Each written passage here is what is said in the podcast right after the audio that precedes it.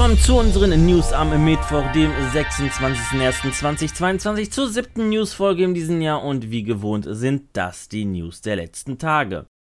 Seit 2019 versucht die Deutsche Telekom sich mit Magenta Gaming, einem Game-Streaming-Dienst, auf dem Gaming-Markt zu etablieren. Jetzt ist jedoch Schluss mit dem Dienst. Am 26. Februar soll der Dienst abgeschaltet werden. Einen Grund für die Abschaltung nannte uns die Presseabteilung auch. Der Dienst wurde leider nicht wie erhofft angenommen.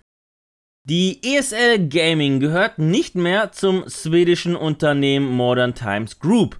Neuer Eigentümer ist die Savvy Gaming Group, ein Unternehmen im Besitz des saudi-arabischen Staatfonds. Laut Handelsblatt beläuft sich der Kaufpreis auf eine Milliarde Dollar. Im gleichen Atemzug akquirierte Savvy Gaming auch den E-Sport-Turnierplattformbetreiber Faceit. Hier beläuft sich die Übernahmesumme auf 500 Millionen Dollar. Beide Unternehmen sollen nach endgültiger Übernahme nach der behördlichen Zustimmung fusionieren. Ende des zweiten Quartals 2022 soll die Übernahme und Fusionierung zur ESL Face It Group abgeschlossen sein.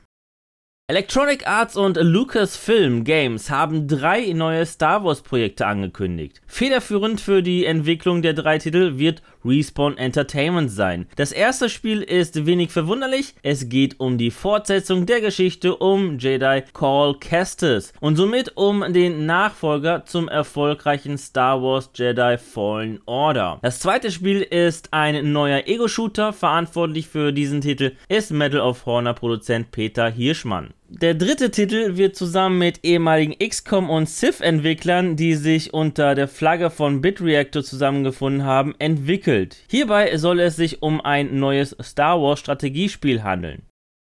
Schon vor wenigen Tagen berichteten wir von einem Leak, der uns ein neues Set im Karnevalsetting versprach. Nun bewahrheitet sich dieser Leak. Ab dem 3. Februar steht das neue Karneval Streetwear Set zur Verfügung. Das Set ist inspiriert vom Style des berühmten Entertainers und Aktivisten Pablo Vitar und soll Freiheitsgefühle und Lebensfreude widerspiegeln. Das Set erscheint für PC und Konsole für 4,99 Euro. In den letzten Wochen und Monaten berichteten wir öfters über Übernahmen. Diesmal habe ich für euch mit New Tales eine Gründung eines Publishers und Entwicklers. Das in Paris ansässige Unternehmen möchte in eigenen Studios neue IPs entwickeln und anderen Spieleentwicklern hochmoderne Publishing Services mit globaler Reichweite anbieten. Außerdem wollen sie aktiv für eine bessere Zukunft der Branche arbeiten. Gegründet wird New Tales von ehemaligen Activision Blizzard Mitarbeitern. President und Chief Executive Officer ist Cedric Marshall, ehemaliger International Senior Vice President bei Activision Blizzard. Ebenso kommt Chief Operating Officer Bernard Dufour und Chief Growth Officer Delphin LeCour von Activision Blizzard.